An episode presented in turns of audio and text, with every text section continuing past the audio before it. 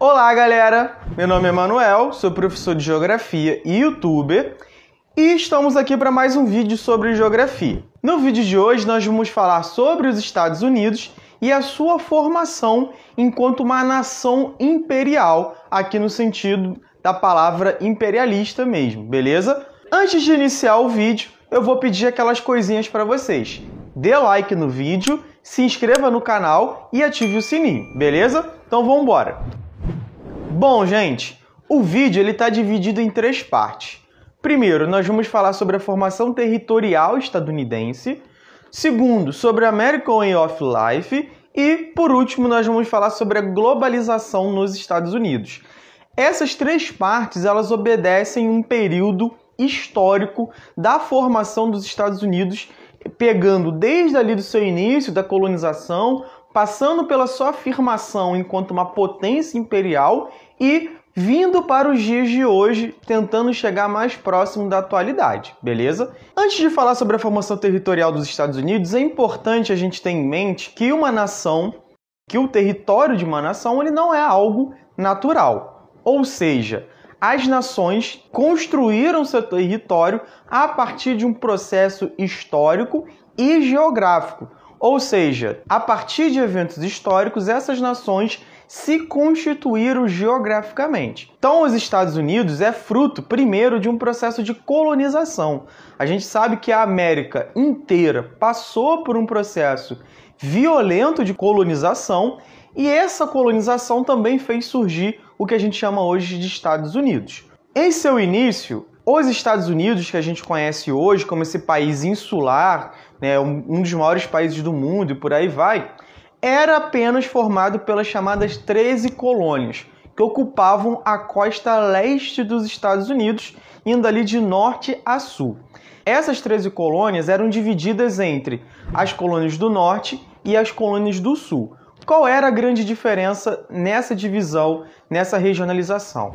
É que as colônias do norte eram colônias que muitas pessoas, muitos autores vão chamar de colônias de povoamento.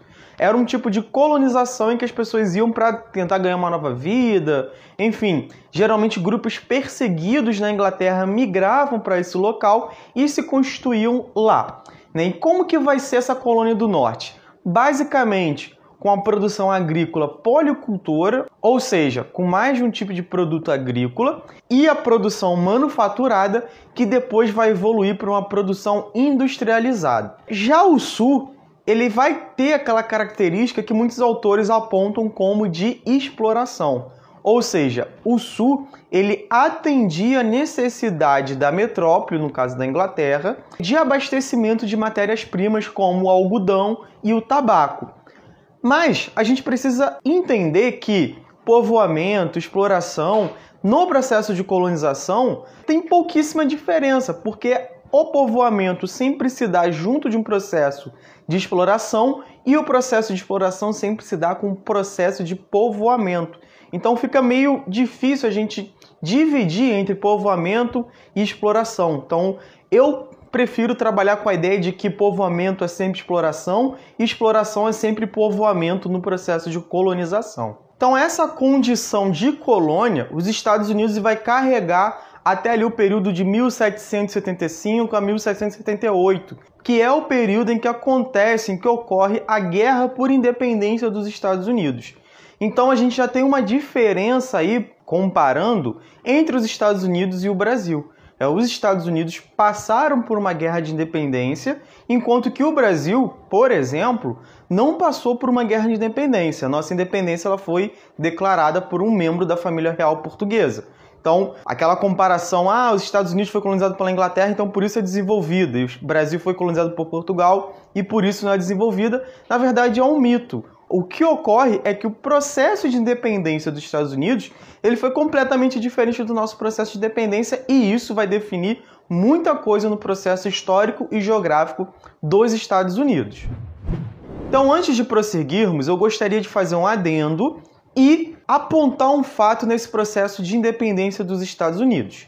Primeiro, quando eu falei que o Sul era um produtor de matéria-prima, de algodão, de tabaco, a mão de obra utilizada na produção dessas matérias-primas era uma mão de obra escravizada. O que, que significa? Que eram pessoas sequestradas da África e levadas para os Estados Unidos para trabalharem nessa produção de matérias-primas. E com a independência, essa condição, essa forma de trabalho, ela continua a ser utilizada. Então os negros eles não são libertos apesar do processo de independência, como por exemplo ocorreu no Haiti, em que houve um processo de independência ao mesmo tempo em que houve um processo de libertação da população negra. Isso não vai ocorrer nos Estados Unidos e inclusive o Haiti era utilizado nos Estados Unidos como exemplo de que você não poderia dar um palmo sequer de liberdade para os negros, porque eles poderiam promover uma revolta é, dentro dos Estados Unidos. Então, resolvida essa questão da colonização, da independência dos Estados Unidos, inicia-se ali um processo de expansão para o chamado Oeste. Esse processo de expansão para o Oeste, ou marcha para o Oeste, tem como principal motor a produção industrial do norte. Por quê? Porque para você produzir produtos industrializados, você necessita de matéria-prima e para isso, naquele período, a conquista de territórios era uma forma de conseguir matérias-primas mais facilmente. Além disso, o norte recebia cada vez mais imigrantes. Então o norte estava começando a se transformar em um local muito populoso. Então essa expansão para o oeste, além de servir para fornecer matéria-prima para o processo de industrialização do norte, também vai servir como um alívio populacional, um alívio demográfico para esse mesmo norte. Mas quando a gente fala de marcha para o oeste, a gente tem que se atentar ao que isso significa. A marcha para o oeste, em resumo, significa o genocídio da população indígena que vivia ali, ou seja, das populações originárias, já que a gente está falando de vários grupos indígenas, de vários povos e nações indígenas que se constituíram ali naquele território muito antes da chegada dos colonizadores. Vou ler só um trechinho aqui para vocês desse livro aqui, organizado pelo Rogério Rasbar, que se chama Globalização e Fragmentação no Mundo Contemporâneo e que faz uma análise geográfica dos Estados Unidos, da Europa, da África, enfim, dos efeitos da globalização na geopolítica mundial. Então, esse trecho aqui é do capítulo que fala sobre os Estados Unidos, é escrito pelo João Rua, e ele diz o seguinte sobre essa expansão para o oeste. O interior é a antítese da civilização e a morada do selvagem, e, assim, a natureza e o selvagem eram uma coisa só. Eles eram obstáculos a ser vencidos na marcha do progresso e da civilização, dentro de uma perspectiva que percebia, cada vez mais, a natureza apenas como recurso a ser transformado em riqueza no processo de crescimento econômico. Então, essa característica selvagem que era dada à natureza e às pessoas que viviam naquela região, seja, na região oeste dos Estados Unidos, povoada pelas populações indígenas, é, pode ser muito bem vista nesse quadro que eu vou colocar para vocês, que se chama Destino Manifesto. Então, de um lado, ou seja, do lado esquerdo do quadro, vocês vão perceber que é um lado mais claro, parece que está de dia, a gente consegue ver bem o que está nele, e a gente vê os pioneiros, que são colonizadores.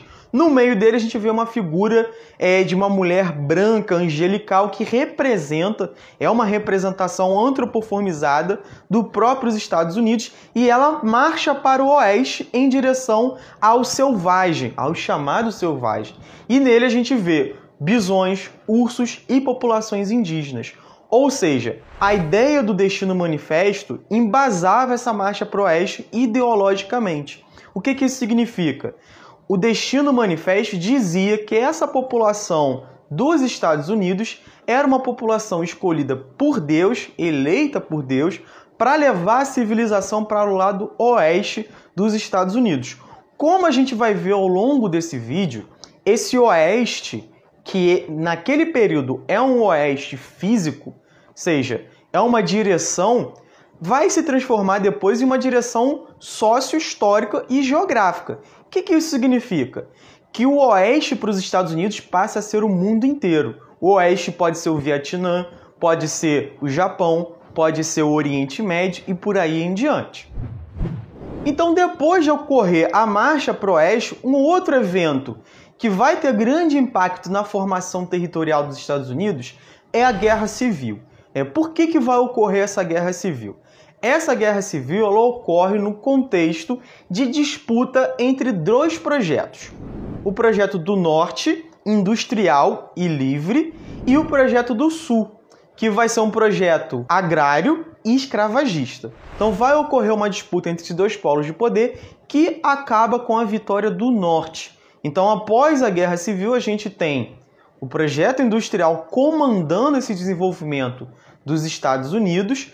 O Sul vai se tornar uma periferia do Norte e a gente também vai ter a libertação da população negra que havia sido escravizada até então. E é óbvio que essa libertação da população escravizada é, não foi por uma benfeitoria das pessoas brancas dos Estados Unidos. Havia uma pressão de abolicionistas, inclusive negros, que pressionavam o Norte a abolir a escravidão ao final da Guerra Civil. Além disso, a população negra ela foi utilizada na guerra como tropa. Inclusive, é, a Guerra Civil estadunidense ela é vista por Marx naquele período como um exemplo de que deveria ocorrer uma união entre os trabalhadores negros e os trabalhadores brancos. Então a Guerra Civil vai fazer com que Marx escreva o seguinte ao Capital: o trabalho de pele branca não pode se ver livre, onde o trabalho de pele negra é marcado a ferro. Ou seja, não há libertação para a classe trabalhadora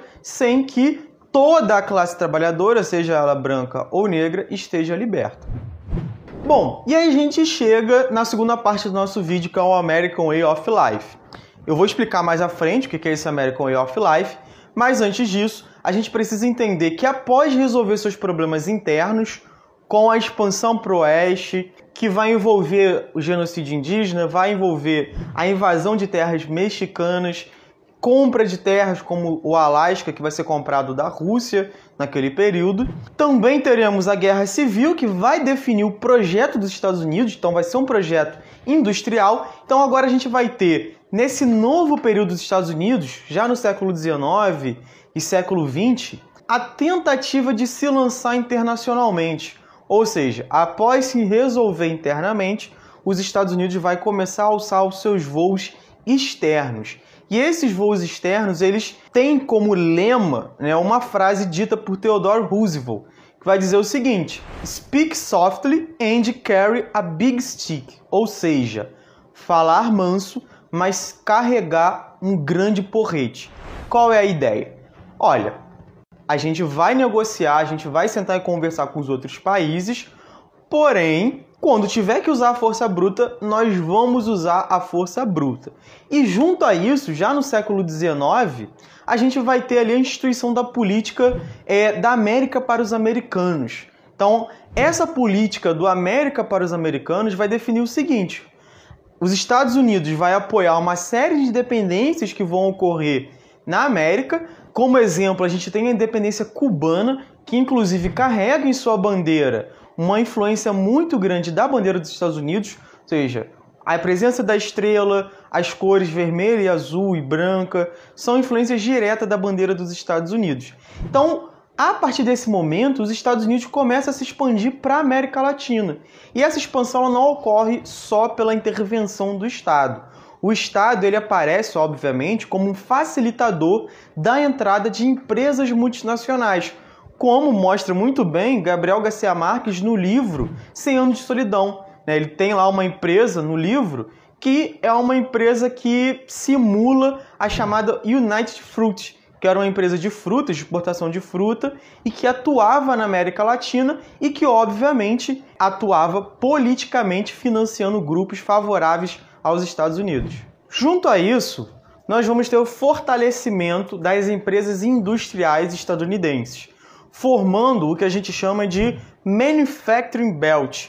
Então, aquele norte que a gente já havia falado antes, que era manufatureiro, depois se torna industrial, se fortalece mais ainda nesse período, século XIX, século XX, com o chamado Fordismo. Inclusive, a gente tem um vídeo aqui no canal falando sobre Fordismo.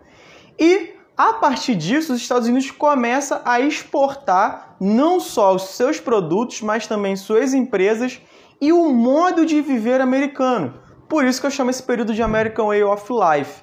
Então esse modo de viver americano, ele está embutido inclusive na produção industrial. Então, os produtos são produzidos, mas também é produzido o mercado consumidor que vai consumir esse produto. E essa produção ela se dá tanto através dessa ação direta dos Estados Unidos sobre outros países, com intervenção direta, com caráter imperialista, mas também se dá através do que né, o Joseph Nee chama de soft power, através de uma influência cultural dos Estados Unidos sobre esses países, através da generalização do rádio, depois da TV e do cinema. Ou seja, as pessoas vão passar a consumir produtos norte-americanos porque viram no filme, viram num, enfim, num seriado, num desenho e por aí vai. E nesse período, a gente ainda tem aquele intenso fluxo de imigração que eu já havia falado antes. Mas essa imigração ela se modifica com uma presença maior, por exemplo, de mexicanos e de pessoas que não vinham nem da Inglaterra, nem da Alemanha, nem da Irlanda, mas pessoas que vinham da Rússia, da Ucrânia, enfim, do leste europeu. Então, esse processo de imigração, mais a libertação das pessoas negras nos Estados Unidos, vai contribuir para um processo de tensão racial nos Estados Unidos. Por quê? Porque a população negra é liberta, por exemplo, mas são criadas diversas leis que segregam essa população negra da população branca, com uso de bebedouros separados, bancos no ônibus separados, restrição a voto. A população negra se torna a maior população carcerária dos Estados Unidos, mesmo sendo minoria populacional. Então, tudo isso contribui para uma tensão racial dentro dos Estados Unidos. E a gente vai ter a formação de grupos de ódio, como a KKK, que era um grupo de supremacistas brancos, que vai, através de atos terroristas, atacar a população negra, com explosão de casas, explosão de igreja e por aí vai. E isso, obviamente, vai se traduzir num contra-ataque da população negra. Então, a gente vai ter a formação dos Panteras Negras, por exemplo, que defendia a autodefesa da população negra, que defendia a defesa dos territórios negros, dos chamados guetos. Então, essa tensão racial, como a gente pode ver hoje nos Estados Unidos, ela prossegue. Então, no último governo Trump, inclusive esses grupos supremacistas brancos voltaram a ter destaque, inclusive invadindo o Capitólio. E por último, a gente chega então ao processo de globalização. No processo de globalização, os Estados Unidos, que formou aquele chamado Manufacturing Belt, adota políticas neoliberais e, através dessa política neoliberal, se inicia uma ofensiva à classe trabalhadora. Então, essa ofensiva à classe trabalhadora conta como principal arma o chamado ajuste espacial, que nas palavras de Harvey, a gente pode chamar de um desenvolvimento geográfico desigual. O que, que vai ocorrer? O Manufacturing Belt se formou enquanto um centro econômico, um centro dinâmico dos Estados Unidos, enquanto o resto se firmou enquanto uma periferia. A partir do processo de globalização, esse Nordeste, esse Manufacturing Belt, vai perder essa dinâmica com a saída das fábricas e das empresas desse local. Então a gente vai ter uma migração intensa dessas fábricas para a região sul dos Estados Unidos, chamada de Sun Belt, e para a região oeste dos Estados Unidos, ali principalmente para a Califórnia, e também há uma saída do próprios Estados Unidos. Muitas fábricas vão para o México e para a China. Essa saída é motivada única e exclusivamente pela busca de maior obtenção de lucros, ou seja, o aumento da taxa tendencial de lucros através de, da existência de uma mão de obra desorganizada e mais barata nesses locais. E isso vai, obviamente, provocar um efeito dentro dos Estados Unidos. Que efeito vai ser esse?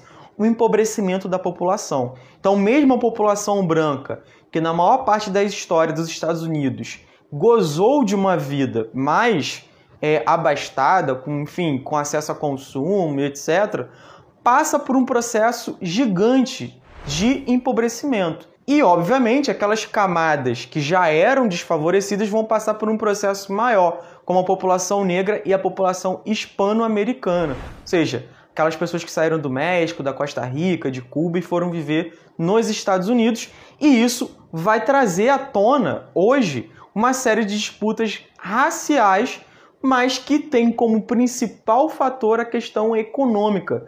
Com o empobrecimento da população branca, por exemplo, aumenta o ressentimento dessa população branca contra a população negra. Né? Então, principalmente depois da chegada do Obama ao poder e etc. E isso vai ser utilizado pela campanha do Trump, inclusive, para conseguir se eleger presidente. Bom, mas essa tensão interna que persiste da década de 80, 90 até os dias de hoje, ela vai passar por um alívio nos anos 2000. O que, que ocorre nos anos 2000? A gente tem o ataque às Torres Gêmeas, o 11 de setembro, nos Estados Unidos, e uma contraofensiva norte-americana aos países do Oriente Médio, principalmente Afeganistão e Iraque.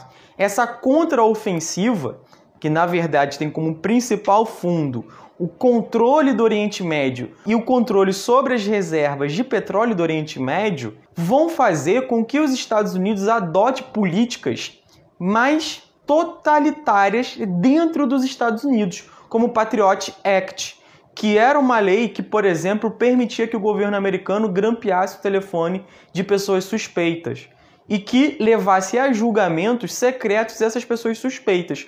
Então a gente vai ter, por exemplo, o uso da base de Guantánamo para tortura de pessoas suspeitas e que não tiveram o julgamento adequado. Ou seja, os Estados Unidos nesse período vai defender a exportação da liberdade, vai se afirmar enquanto uma polícia do mundo que leva liberdade e democracia para todos os cantos do globo, mas ao mesmo tempo, dentro do seu país, vai estabelecer é, leis que, segundo autores liberais, podem ser encaradas como leis totalitárias, mas ao mesmo tempo a gente não vai ver a mídia fazer uma crítica consistente à instituição dessas leis autoritárias. Eu vou encerrar o vídeo por aqui, eu não vou até o período do Trump, vou fazer outros vídeos falando sobre o governo Trump, etc. A disputa Estados Unidos e China. Vou pedir aqueles recados de sempre. Deixe seu like, se inscreva no canal e ative o sininho. Galera, até a próxima!